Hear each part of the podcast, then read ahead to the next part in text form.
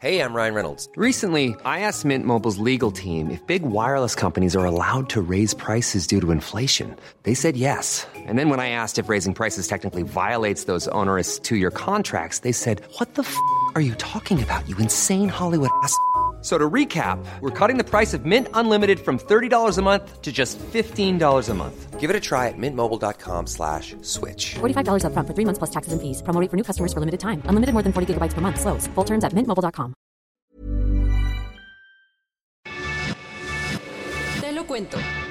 Tu dosis diaria de noticias. Hola, soy Pau Mendieta y aquí te va tu dosis diaria de noticias. ¿Te lo cuenta? Te lo cuento. Calladitos se ven más bonitos.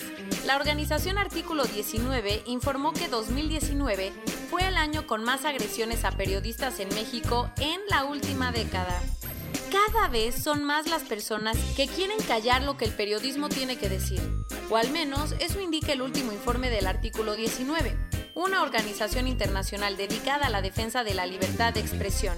Según ellos, en 2019 se reportaron 609 ataques contra periodistas en México, lo que representa un incremento del 11% respecto a las 544 agresiones que se registraron en 2018, el último año del sexenio de Enrique Peña Nieto. Además, en el primer año del gobierno de López Obrador, 10 comunicadores fueron asesinados en todo el país, por lo que 2019 fue el año más peligroso para los periodistas. La explicación, el informe señala que aunque las cifras mantienen una continuidad al alza, el aumento del último año está relacionado con el estigma que el Estado le da a los periodistas con etiquetas como prensa fifí, chayoteros y demás. Los derechos al cajón. El Congreso de Guanajuato mandó a la congeladora dos iniciativas de ley que buscan despenalizar el aborto. En FA y sin mayor discusión previa, los diputados de las Comisiones Unidas de Justicia y Salud Pública batearon dos proyectos que pretendían reformar el Código Penal del Estado para despenalizar la interrupción del embarazo. Con siete votos a favor, los diputados aprobaron una iniciativa que mandó derechito al archivero la propuesta del diputado del PRD, Isidoro Basaldúa, y la de los diputados de Morena, María Magdalena Rosales Cruz y Ernesto Alejandro Prieto Gallardo. ¿De qué iban las iniciativas? Ambas buscaban cambiar el Código Penal para que ya no castigara a las mujeres que abortaran antes de las 12 semanas de gestación en ciertos casos. Por ejemplo, cuando la concepción haya sido por una violación o cuando la madre esté en riesgo de morir en caso de continuar con el embarazo. Además, una de las iniciativas consideraba modificar la ley de salud para garantizar las condiciones médicas necesarias para que una mujer aborte. Según el secretario ejecutivo del Sistema Nacional de Seguridad Pública, abril fue el mes con más homicidios dolosos contra las mujeres desde 2015 con 267 carpetas de investigación abiertas. Si se compara con el mes de marzo, el número aumentó 5.1% y los feminicidios, aunque los asesinatos tipificados como feminicidio bajaron 10%, la cifra de homicidios contra mujeres, esos que no necesariamente se cometen por el hecho de ser mujeres, muestra que las mujeres son más vulnerables en la cuarentena. J.K. Rowling está de regreso.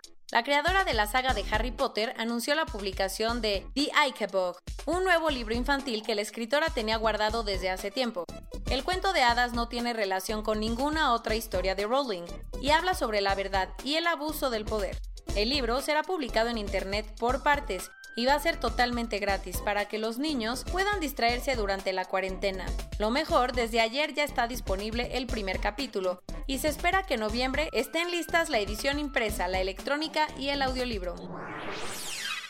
Las cosas en Hong Kong se podrían estar saliendo de control.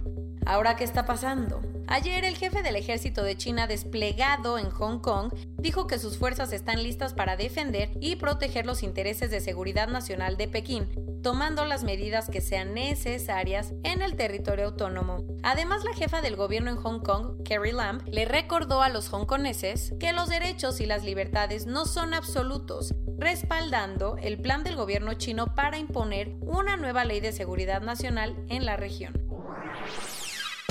A unos días de que empiece el mes del orgullo gay, Costa Rica se convirtió en el primer país centroamericano en legalizar el matrimonio igualitario. La Corte Suprema de Justicia había declarado inconstitucional un apartado del Código de Familia que impedía que personas del mismo sexo se casaran y le dio al Congreso 18 meses para ponerse de acuerdo y reformar la ley. Como el plazo se cumplió, ayer entró en vigencia la decisión de la Corte. Así que muchísimas parejas fueron a casarse y hasta el presidente Carlos Alvarado Quesada celebró la decisión por Twitter. Un nuevo hackeo puede meterse al sistema operativo de todos los iPhones, incluyendo a los que ya tienen el iOS 13.5, la última actualización. ¿Cómo está la cosa? Se trata de un jailbreak que puede atravesar las barreras que tienen los iPhones para que no entren malwares y con él los usuarios pueden descargar aplicaciones y otro contenido sin tener que usar la App Store. Esta es la primera vez en cuatro años que un programa es capaz de vulnerar la seguridad de los equipos de Apple. Así que sí, es algo importante. Corona News Global en el mundo. Ya hay más de 5.550.000 casos y hasta ayer en la noche al menos 349.000 personas habían muerto. Con 807 fallecimientos en 24 horas, Brasil se ha convertido en el país con más muertes diarias por coronavirus. Para que no anden celebrando antes de tiempo y abriendo sus economías, la OMS dejó en claro que la primera ola de la pandemia aún no termina. La TAM, la principal aerolínea de América Latina, se declaró ayer en quiebra en Estados Unidos, así que ahora seguirá lo que dice la ley para reorganizarse. En México, hasta ayer en la noche, 74.560 personas se habían enfermado de COVID-19 y desafortunadamente 8.134 habían muerto. Con esto ayer fue el récord de muertes y casos activos. López Obrador dijo que dará 30.000 becas para que médicos puedan hacer su especialidad en el exterior, especialmente los que se enfoquen en tratar enfermedades como obesidad, diabetes y cardiopatías. El INEGI informó que el PIB anual de México cayó 2.2% en el primer trimestre, la contracción más grande desde 2009. López Gatel y el director del Instituto de la Salud para el Bienestar le dijeron a los gobernadores que se preparen para un posible rebrote de COVID-19 y la llegada de la temporada de influenza.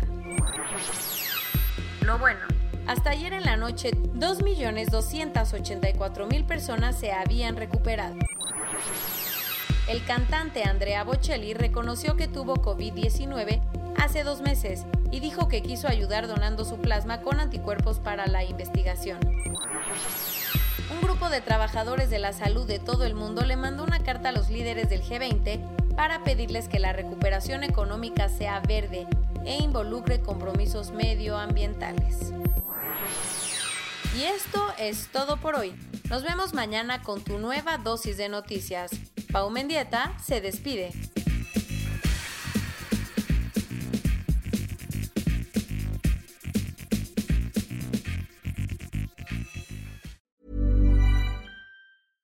Hey, folks, I'm Mark Marin from the WTF Podcast, and this episode is brought to you by Kleenex Ultra Soft Tissues, your ally to help tackle your allergy symptoms this season. I love the change of seasons, but nobody loves pollen and all those other things floating in the air that make you sneeze during this nice weather. Kleenex Ultra Soft Tissues are hypoallergenic and allergist approved, so fight back against watery eyes and runny noses without worrying about irritating your skin. For this allergy season, grab Kleenex and face allergies head on.